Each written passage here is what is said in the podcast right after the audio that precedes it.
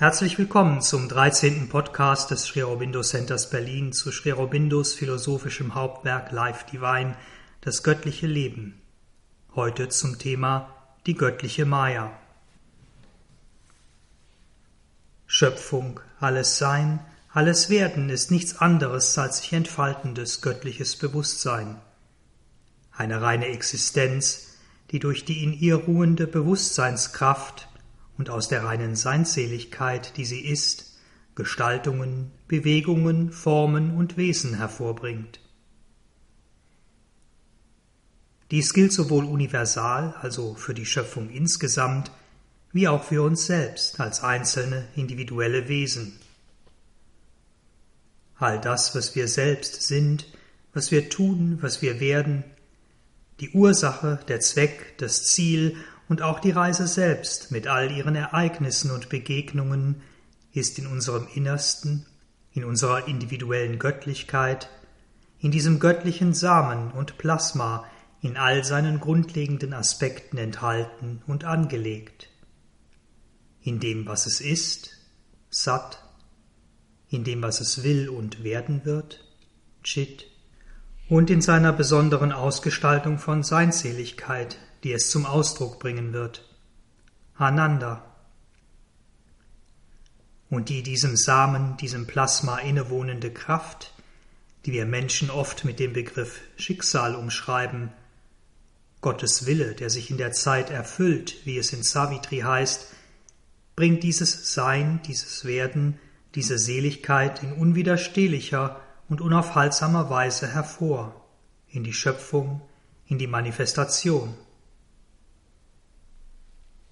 Wir selbst haben, da uns diese innere Bewegung nicht bewusst ist, die Vorstellung, dass wir etwas sind, dass wir über eine Kraft verfügen, dass wir etwas erschaffen oder tun. Wir unterscheiden in unserer Wahrnehmung zwischen Schaffendem oder Handelndem, der Schöpferkraft oder dem Handeln selbst und dem Geschaffenen oder dem Ergebnis des Handelns. In Wahrheit jedoch ist dies eine Bewegung und eine Substanz, ein Sein. Es ist eine Existenz, eine Kraft, eine Seinsseligkeit, ein Satchitananda, das sich selbst in verschiedene Punkte wie Sterne in einer Galaxie konzentriert. Dann von jedem dieser Punkte sagt, das bin ich, und in diesem und durch diesen Punkt das ausarbeitet, das aus sich selbst heraus entfaltet, was für das Spiel eines vielfältigen Seins und Werdens manifestiert werden soll, in konkrete Form gebracht werden soll. Anders gesagt, das eine göttliche Bewusstsein, die eine allgegenwärtige Wirklichkeit erkennt sich selbst nicht nur als transzendent und universal, sondern ebenso als, wenn man es so nennen will, individuell als etwas, das aus einem individuellen Kern, einem individuellen Samen heraus individuelle Bewegung und freie Vielfalt unterstützt. Es erkennt sich selbst als Brahman, Atman, Jivatman oder als Heiliger Geist, Gott Vater und der auch in uns geborene Sohn, Christus. Diese sogenannte Trinität die transzendente, universale und individuelle Göttlichkeit ist wesenhaft eins, nur verschieden in der Selbstform. Und wir wollen die eben genannten Begrifflichkeiten hier auch nur als Analogie verstehen und uns nicht von den Bildern und Inhalten leiten lassen, die spirituelle Traditionen oder auch wir selbst in unseren eigenen Vorstellungen mit diesen Namen verbinden.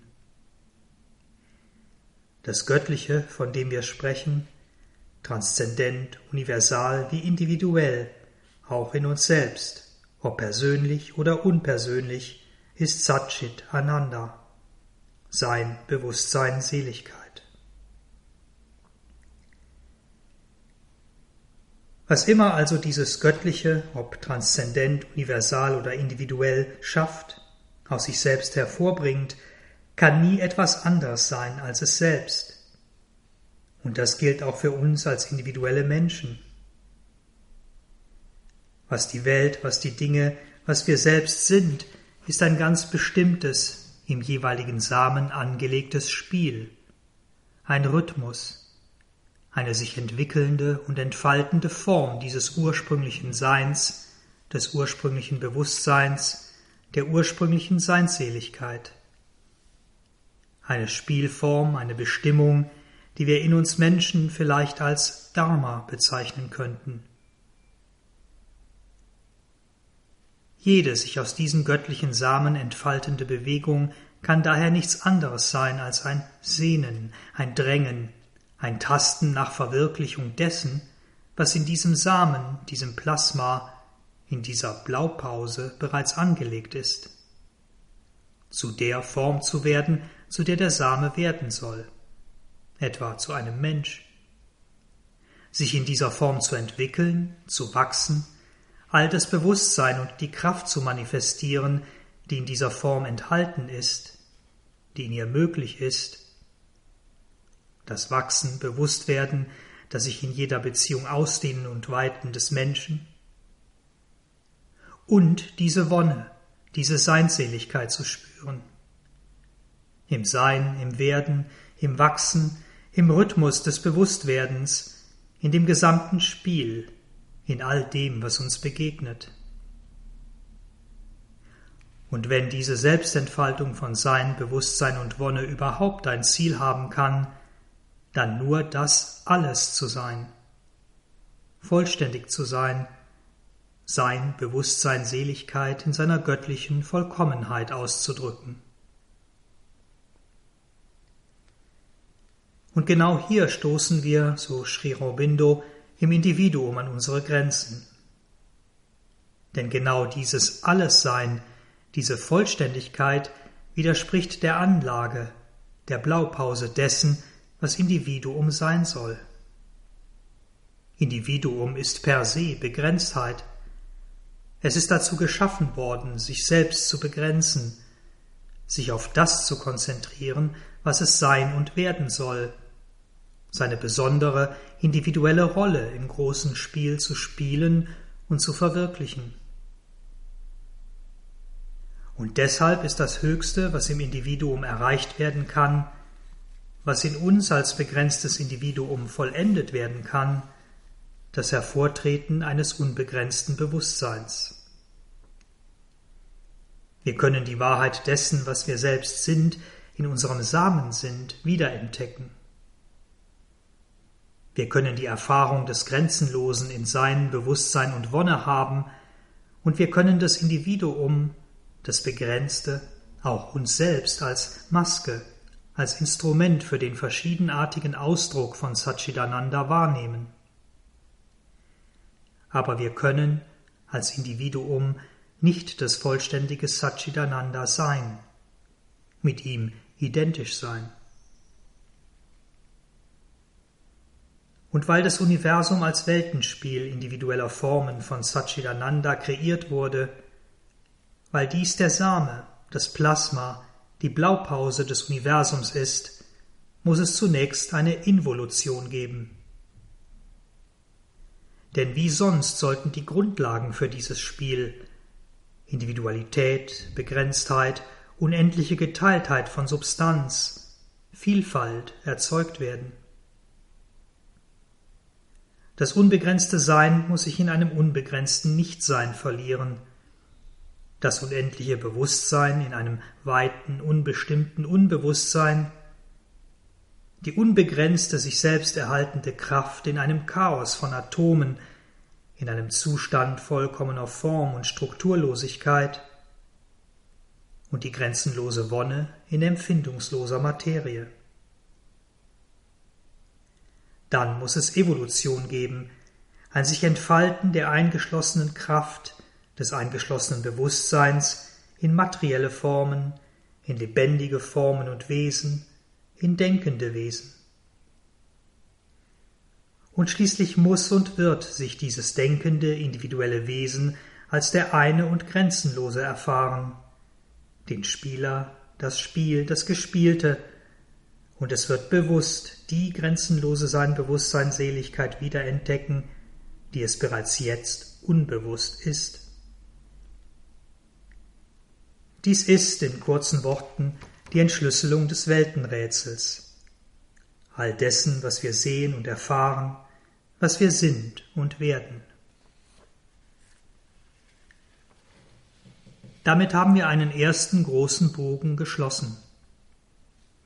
Wir haben aus dem lichtvollen Zentrum der einen und ursprünglichen Aspiration, der Flamme, des Urfeuers, des göttlichen Willens, aus dem ersten Kapitel von Life Divine einen ersten Galaxienarm entrollt, weit und vollständig in all seinen wunderbaren, klaren und leuchtenden Formen und Bewegungen. Wir haben eingehend betrachtet, was wir sind, was die Welt, was das Göttliche ist. Wir haben gesehen, was der Zweck unseres Daseins ist, der Sinn und Ursprung des Universums und sein Ziel. Wir haben die Fragen was und warum vollständig beantwortet. Wenden wir uns nun dem zweiten, etwas weiter außen liegenden Galaxienarm zu, dem Wie. Denn offensichtlich wirkt dieses Was, diese ursprüngliche Realität, nicht wie eine Art göttlicher Zauberer, der Welten und Abläufe durch eine einfache Bewegung des Bewusstseins oder ein Wort mal ebenso mehr oder weniger zufällig entstehen lässt. Wir beobachten Linien. Wir beobachten Prozesse, Gesetzmäßigkeiten, und diese wollen wir heute und in den folgenden Kapiteln analysieren und vertiefen.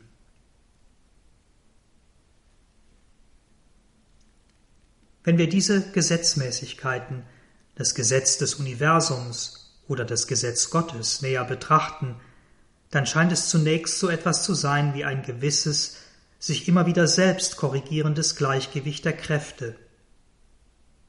Dann eine Art Determinismus, eine Vorherbestimmtheit, also Zustände und Entwicklungen, die sich aus vergangenen Zuständen und Entwicklungen quasi zwangsläufig ergeben. Und schließlich zeigt sich uns dieses Gesetz als eine Art Gewohnheit. Eine Gewohnheit früherer Prozesse und Energien, die sich immer wieder fortschreiben, sich beständig wiederholen. Um uns diese drei Gesetzmäßigkeiten an einem einfachen Beispiel zu verdeutlichen, Naturphänomene und auch Naturkatastrophen gleichen sich immer wieder aus, halten eine gewisse Balance, eine gewisse Mitte, pendeln sich immer wieder ein, sie bewegen sich in einem flexiblen und doch von der Natur klar eingegrenzten Rahmen. Parallel dazu gibt es ein Gesetz von Ursache und Wirkung. Eine Erdplatte verschiebt sich, die Folge sind etwa Vulkanausbrüche oder die Entstehung eines Gebirges. Und Dinge wiederholen sich in fast unendlicher Folge, wie aus einer Art Gewohnheit. Die Rotation der Sonne und Planeten, das Kommen und Gehen der Jahreszeiten, das Erblühen, Verblühen und Wiedererblühen, die Kombination von Materieteilchen, ein vermeintlich ewiger, gewohnheitsmäßiger Zyklus der Natur. Diese Wahrnehmung der grundlegenden Gesetze Gottes trifft in der Tat zu, wenn wir das, was im Universum am Werke ist, ausschließlich als Kraft sehen. Da wir aber inzwischen wissen, dass diese Kraft selbst Ausdruck einer grundlegenden Existenz ist, müssen wir annehmen, dass nicht nur die Dinge selbst, sondern auch die Prozesse die Wahrheit dieser Existenz widerspiegeln. Und da wir darüber hinaus wissen, dass die Natur dieser ursprünglichen Existenz Bewusstsein ist, dann muss dieser Kraft ein bestimmter, bewusster Wille innewohnen. Anders gesagt, die Prozesse, die wir im Universum beobachten und die den Lauf aller Dinge, auch der vermeintlich Unbewussten, bestimmen, sind Ausdruck einer Bewusstseinsmacht, die um die Wahrheit ihrer selbst und damit der Dinge weiß und die sich selbst als wirkende Kraft im Universum manifestiert.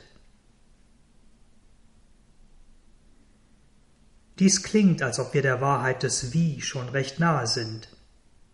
Allerdings fehlt uns noch ein wesentlicher, entscheidender Schritt. Denn diese Bewusstseinsmacht, die um die Wahrheit ihrer Selbstexistenz weiß und die gleichzeitig Kraft ist, ist, wie wir gesehen haben, unbegrenzt. Und unbegrenztes, grenzenloses Bewusstsein ist dann notwendigerweise auch grenzenloses Handeln und kann daher nur grenzenlose Ergebnisse hervorbringen.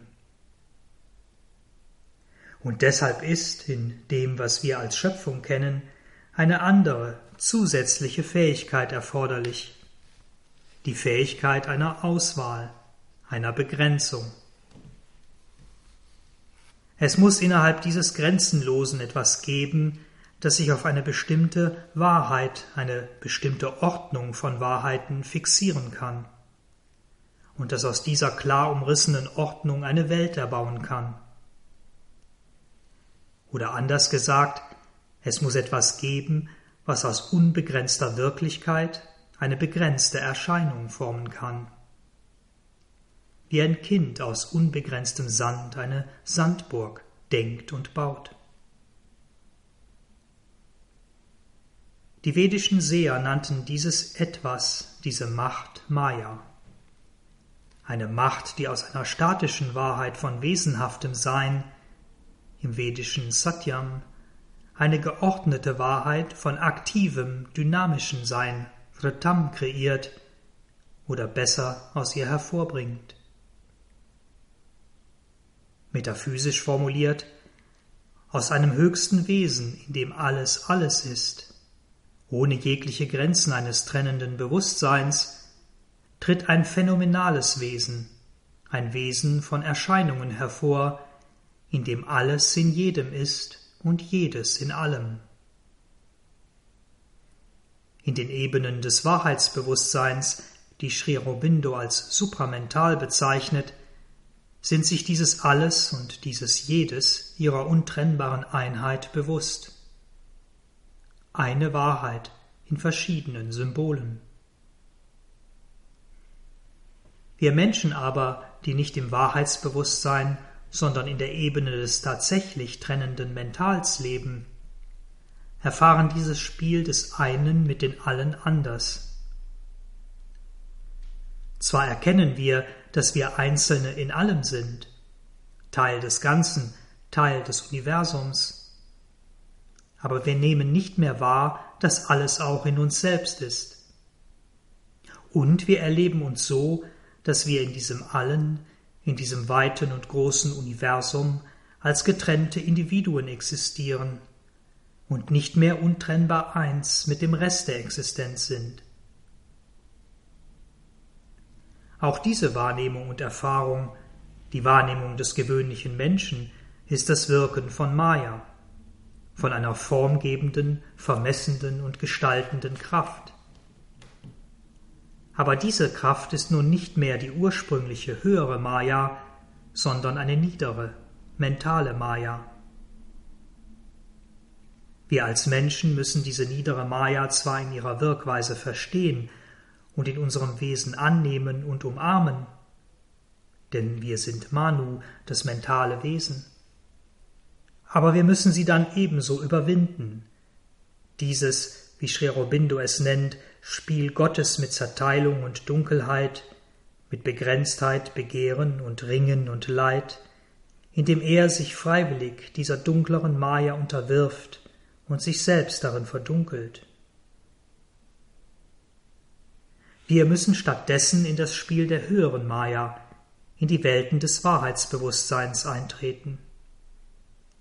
In Gottes Spiel der Unbegrenztheiten von Existenz, der Herrlichkeiten von Wissen und Kraft und der Ekstasen grenzenloser Liebe. Tatsächlich beruhen all die uns hinreichend bekannten pessimistischen und auch illusionistischen Philosophien und metaphysischen Strömungen auf diesem einen grundlegenden Missverständnis der Identifikation von Maya, von Schöpfung von schöpferischem Bewusstsein mit der niederen Maya, der mentalen, zerteilenden und letztlich trennenden Maya. Und in der Tat, eine Welt, eine Schöpfung, die von dieser niederen Maya kreiert worden wäre, wäre ein unauflösbares Paradox. Ein, wie Sri Aurobindo es nennt, Albtraum bewusster Existenz, der sich irgendwo zwischen Illusion und Wirklichkeit bewegt und doch weder Illusion noch Wirklichkeit ist. Die mentale Maya aber, das Mental überhaupt, ist nur eine vorübergehende Stufe. Es ist ein Instrument, sowohl in der Involution, der Verdichtung des ursprünglichen höchsten Bewusstseins, als auch in der Evolution, in der Entfaltung oder Selbstoffenbarung dieses höchsten Bewusstseins, dieser Sein, Bewusstsein, Seligkeit durch die materielle Schöpfung. Es, das Mental und seine Maya, sind nicht die geheime und verborgene Schöpfermacht, die Schöpferin. Und so ist es auch nicht, wie wir Menschen gerne annehmen, der Gedanke, die Idee, die die Welten erschafft. Ein Gedanke, eine Idee, die mehr oder auch weniger Verbindung zu einer abstrakten Wahrheit haben, einer Wahrheit, die selbst weit jenseits dieser Idee, dieses Gedankens liegt und die transzendent, jedenfalls nicht phänomenal ist.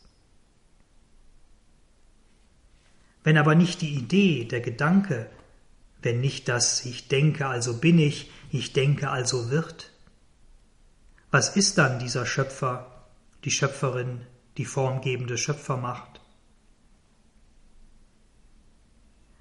Sri Aurobindo nennt sie unter Vermeidung des, wie wir gesehen haben, oft missverstandenen Begriffes Maya Realidee. Realidee deshalb, weil sie eine Macht der bewussten Kraft, Chit ist, das reale, also wirkliche Wesen, Sat, auszudrücken. Die Realidee entspringt also unmittelbar aus dem realen, dem wirklichen, wahren Sein, ist Teil seiner Natur, und nicht etwa, wie viele Traditionen es sehen und postulieren, ein Gedanke aus dem Nichts oder ein Etwas, das aus der Lehre oder in der Lehre einen Traum webt. Realidee ist bewusste Wirklichkeit, die sich in wandelbare Formen ergießt. In Formen, die genau aus diesem Grunde, aus dieser wirklichen, unvergänglichen und unwandelbaren Substanz bestehen.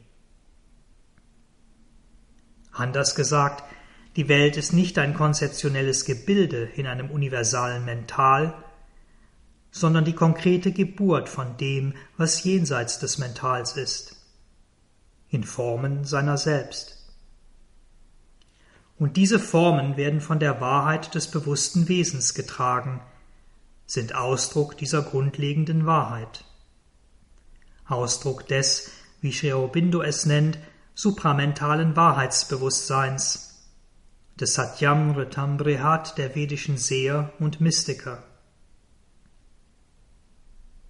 Und dieses Wahrheitsbewusstsein wiederum enthält in sich oder ist gleichermaßen ein Wissen. Ein Wissen, das Realideen in einer vollkommenen Harmonie organisiert, ausrichtet, anordnet bevor sie dann in die uns vertraute mental-vital-materielle Form unseres gewöhnlichen Universums gebracht werden. Dies ist die philosophische Formulierung der Wahrheit, deren konkrete Schau im Eingangszitat aus dem Rigveda beschrieben ist. Durch die Namen des Herrn und ihre Namen gestalteten und maßen sie die Kraft der Mutter des Lichts. Die Herren der Maya trugen Macht um Macht dieser Kraft als ihr Kleid und bildeten in diesem Sein Form heraus. Und weiter. Die Meister der Maya formten alles durch seine Maya. Die Väter, die die göttliche Schau besitzen, setzten ihn ins Innere als ein Kind, das geboren werden soll. Denn in all diese Formen, die durch die höchste Maya geschaffen wurden und werden, setzen diese großen Schöpfer, diese Väter, die im Wahrheitsbewusstsein leben, ihn selbst, das höchste Selbst, als Seele, als seelisches Wesen, als Kind, das in uns geboren werden soll, das in uns wachsen soll.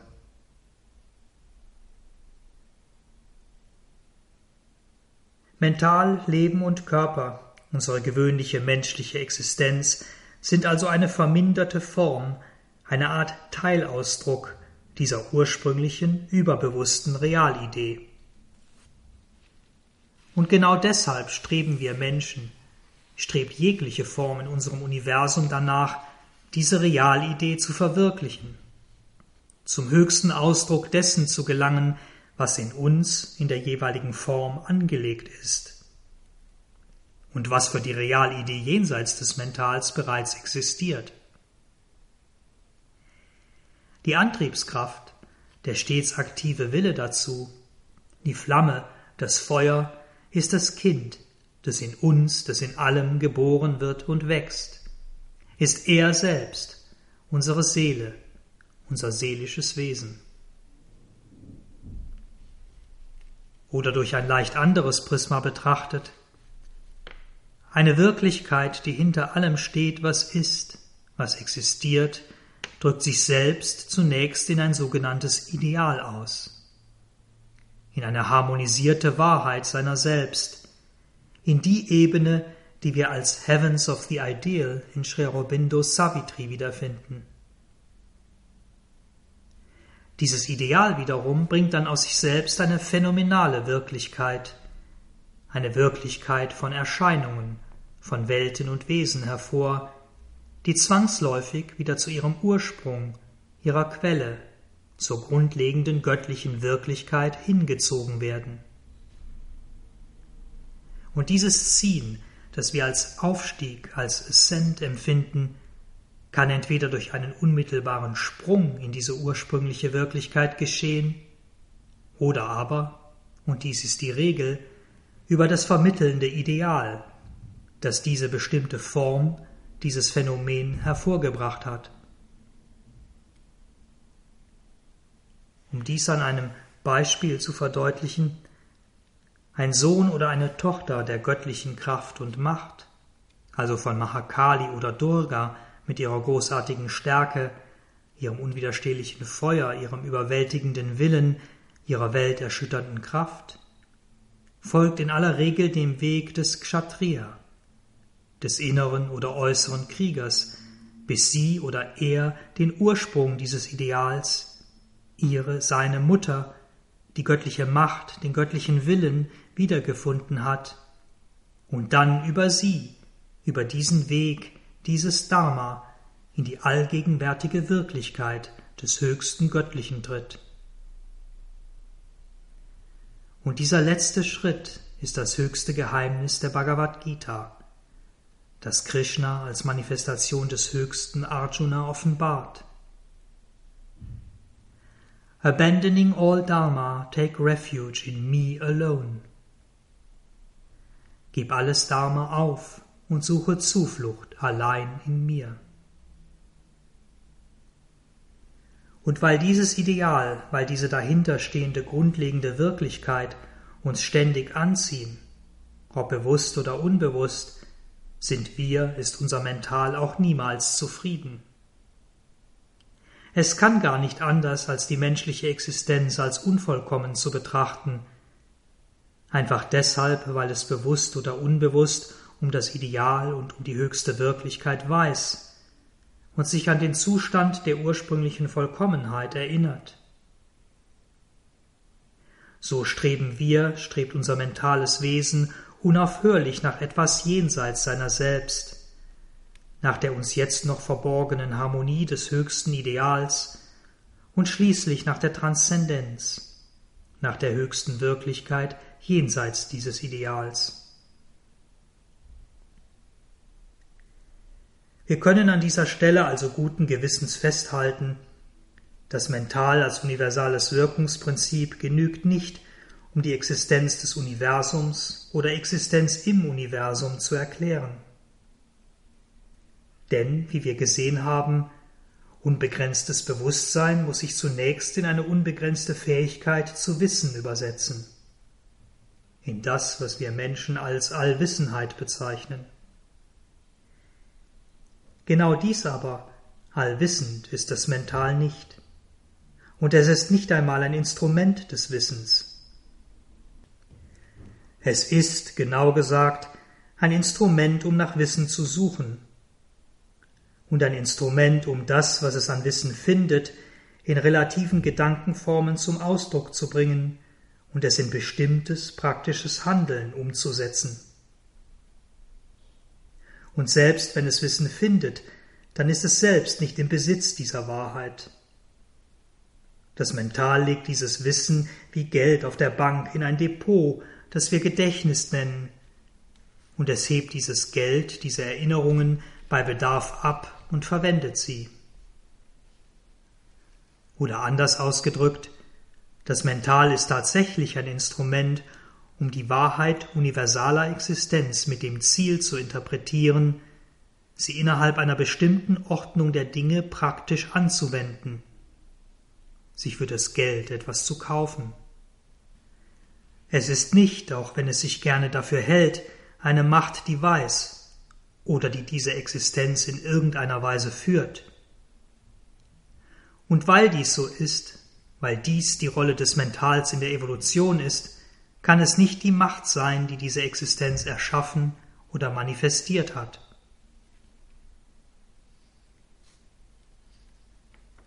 Und dennoch ist unser Mental an dieser Stelle noch nicht ganz zufrieden. Denn es könnte sich selbst ja als eine Art unbegrenztes Mental vorstellen. Unbegrenzt auch im Sinne von allwissend und allmächtig. Und das könnte dann doch tatsächlich der Schöpfer des Universums sein. Ja, antwortet Sri Aurobindo, aber dann bist du kein Mental mehr. Dann wärst du die supramentale Wahrheit, Wahrheitsbewusstsein, supramentales Wissen.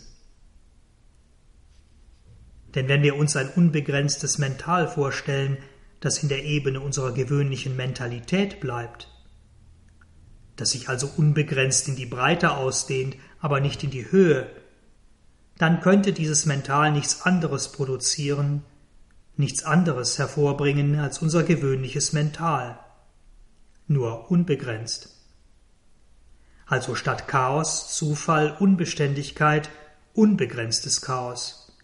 Ein noch weiterer, quasi unendlicher Zusammenprall von Zufällen, eine Unbeständigkeit, die auf ein unbestimmtes, da nicht gewusstes Ende zutaumelt. Um uns dies noch etwas deutlicher vor Augen zu führen und die natürliche Vorstellung des Menschen von einem ursprünglichen Schöpfergott oder Schöpfungsprinzip, das einem vergrößerten menschlichen Mental entspricht, wirklich zu widerlegen und aus unserer Wahrnehmung zu löschen, beleuchtet Sri Aurobindo dann noch einmal ausführlicher, was das Mental in seiner konkreten Wirkweise tatsächlich ist. Zunächst einmal, so Sri Aurobindo, ist das Mental ein reflektierender Spiegel. Ein Spiegel der Formen oder Bilder einer bereits existierenden Wahrheit oder von bereits existierenden Welten oder Wesen, einschließlich der materiellen, empfängt. Diese Formen, Welten, Wesen, Tatsachen liegen entweder jenseits oder außerhalb dieses Mentals, oder sie sind zumindest weiter als es selbst. Neben dieser reinen Wahrnehmungs- und Aufnahmefunktion hat das Mental jedoch noch eine weitere Fähigkeit. Denn es kann nicht nur Dinge abbilden, die bereits existieren, sondern es kann in sich selbst auch Bilder erschaffen also Phänomene, Welten, Wesen, die noch nicht sind, die aber möglicherweise sein oder werden könnten. Was es nicht kann, und dies betont Sri Aurobindo ausdrücklich, ist, Dinge abzubilden, die noch nicht sind, die aber mit Sicherheit sein werden, also nicht nur möglicherweise, potenziell. Denn dazu bedürfte es einer anderen Form des Wissens und auch des Schöpferwillens und der Schöpfermacht, als das Mental sie für sich selbst genommen verkörpern könnte. Und schließlich als dritte Fähigkeit und Wirkweise hat unser Mental die wichtige und durchaus bewundernswerte Fähigkeit, bestimmte Geschehnisse oder Entwicklungen zu prognostizieren. Sozusagen eine Mischung, eine Kombination zu bilden aus dem, was war, aus Tatsachen und damit verbundenen Erfahrungen und aus dem, was möglicherweise sein könnte. Dieses Prognostizieren, dieses Vorhersagen gelingt durchaus, dann aber auch wieder nicht, und meistens entwickeln sich die Dinge dann zwar ähnlich, aber eben nicht genauso. Es entstehen letztlich andere als die vom Mental prognostizierten Formen und Verläufe und allzu oft auch andere Ergebnisse. Jeder sogenannte Think Tank, welche Menge von Daten er auch immer erfasst, kombiniert und auswertet, kommt hier an seine natürliche, durch die Wirkweise des Mentals vorgegebene Grenze. Ein Universum, das ein solches Mental erbauen oder zusammenbauen würde, wäre nun genau dies. Es wäre eine Reflexion, eine Spiegelung von etwas, das nicht es selbst ist. Und es wäre zwangsläufig eine verzerrte Spiegelung, ein falsches Bild, eine falsche Darstellung. Kosmische Existenz, all das, was wir in unserem Universum wahrnehmen und sehen, auch Evolution, wäre da nichts anderes als ein Mental, das seine eigenen Bilder und Vorstellungen in irgendeiner Weise auszuarbeiten versucht, was aber nie gelingen kann, da diese Bilder und Vorstellungen nicht wirklich real sind, weil sie keine feste, unverrückbare Basis von Selbstwahrheit besitzen, sondern eben nur flüchtige, fließende, schwimmende Imaginationen über einem leeren, gähnenden Abgrund sind. Ein immerwährender Traum oder eher ein Albtraum, der durch seine eigenen Gesetzmäßigkeiten von Ursache und Wirkung, der durch den Fluss seiner eigenen Energien ewig dahinströmt und nicht enden kann, bevor dieses Schöpfermental aufhört zu träumen, indem es sich selbst annulliert oder in ewige Stille fällt. Wenn wir ein solches Mental, eine Art universale menschliche Mentalität, wie es viele Religionen und Traditionen tun, tatsächlich als höchste kosmische Kraft, als Schöpfergott annehmen, dann kann dies in Bezug auf das Universum, auf die Schöpfung, so Sri Aurobindo, letztlich nur zu zwei Annahmen, zu zwei Grundhaltungen führen, die wir eben schon genannt haben. Nihilismus oder Illusionismus. Wenn wir aber annehmen, und dies ist naturgemäß das, was wir heute und auf unserem weiteren Weg durch Life Divine tun, dass die ursprüngliche Schöpfermacht, der ursprüngliche Schöpferwille nicht ein wie auch immer vergrößertes Mental, sondern etwas Höheres, etwas jenseits davon ist, dann löst sich dieser vorübergehende Albtraum von Schöpfung, lösen sich Nihilismus und Illusionismus auf. Denn hinter dem, was wir als mental, Leben und Körper wahrnehmen, steht, wir haben es in vergangenen Kapiteln schon eingehender beleuchtet, etwas, das diesen weiten, großen, universalen Strom umarmt und nicht von ihm umarmt wird. Etwas, das nicht wie das Mental in diese Welt geboren wird, um sie dann zu verstehen, sondern etwas, aus dem diese Welt geboren wird, und das allwissend ist. Etwas, das nicht mehr oder weniger verzweifelt versucht, etwas in sich selbst zu formen und dabei von einem Strom früherer Energien überwältigt wird, sondern etwas, das diese vollkommene Form bereits in seinem Bewusstsein trägt und diese hier in unserem Universum nach und nach entfaltet. Und diese letzte Qualität, diese letzte Seins- und Wirkweise des Überbewussten führt uns noch einmal die sehr konkrete Wahrheit vor Augen, dass die wahre, vollkommene Welt, die wahre, vollkommene Erde bereits existieren. Und deshalb gibt es keinen Zweifel daran, überhaupt keinen, dass diese Vollkommenheit auch hier, in unserem materiellen Universum, auf unserer materiellen Erde sein wird. Es ist keine Frage des Ob, sondern des Wie, der Art und Weise, wie es sich hier ausarbeitet. Denn die Welt drückt in den Worten Sri Aurobindos eine vorhergesehene Wahrheit aus. Sie gehorcht einem vorherbestimmten Willen, sie verwirklicht eine ursprüngliche, gestaltende Selbstvision. Sie ist das wachsende Bild einer göttlichen Schöpfung. Wenn wir Menschen also einen Einfluss auf die Welt und auf die Schöpfung haben, dann nicht auf das Ob, sondern auf das Wie. Muss es schwierig oder kann es einfach sein? Muss die Welt durch Leid oder kann sie durch Freude wachsen? Hier können wir alle unsere Haltung, unsere Position, unser Handeln wählen und damit das eine oder das andere stärken. Solange wir uns allerdings, so Sri Aurobindo, in unserem äußeren Bewusstsein bewegen, solange für uns die Welt der Erscheinungen die maßgebliche ist, können wir uns dieses Jenseitige, dieses Überbewusste nur, wie wir es gerade getan haben, als mentale Schlussfolgerung vor Augen führen oder als eine vage Gegenwart, eine Art Einfluss empfinden.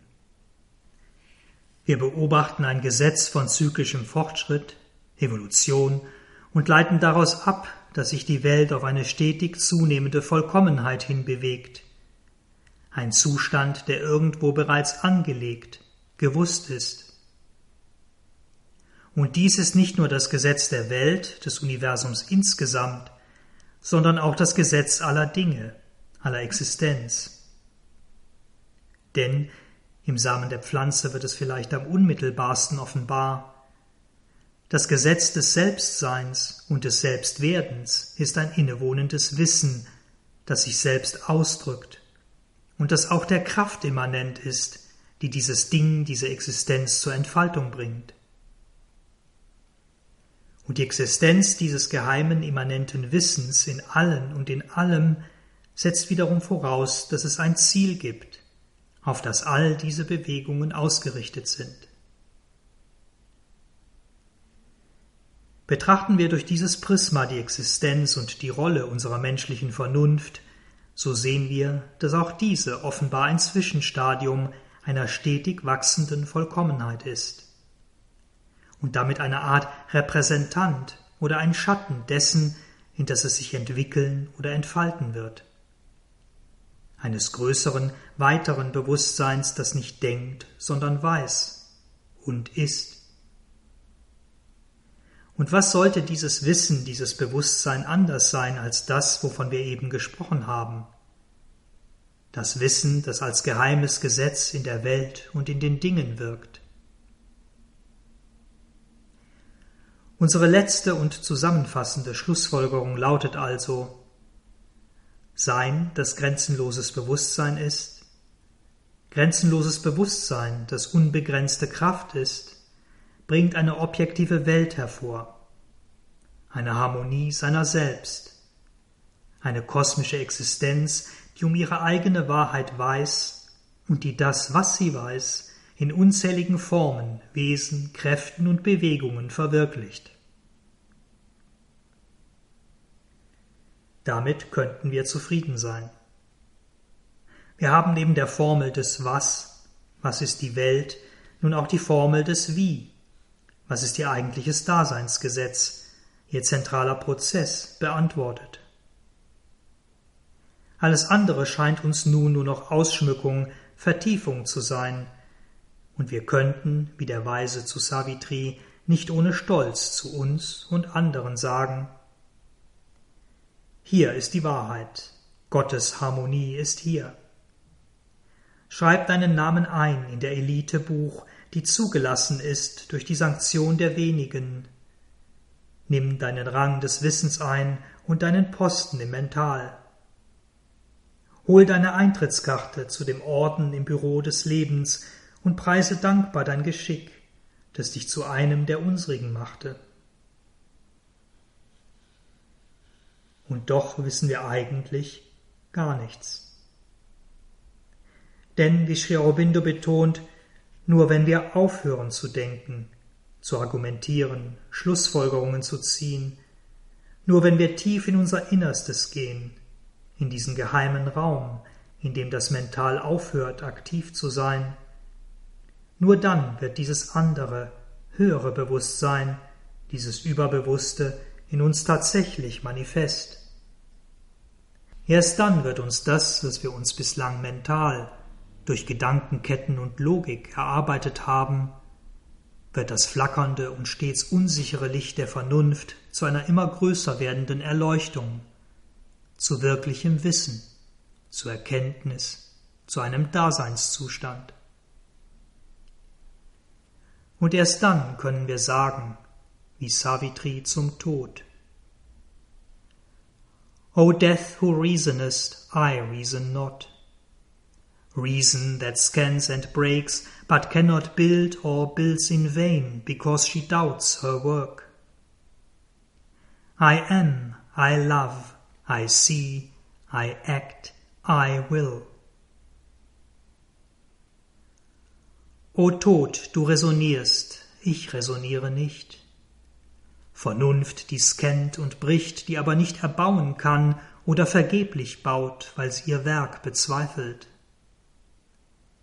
Ich bin, ich liebe, ich sehe, ich handele, ich will.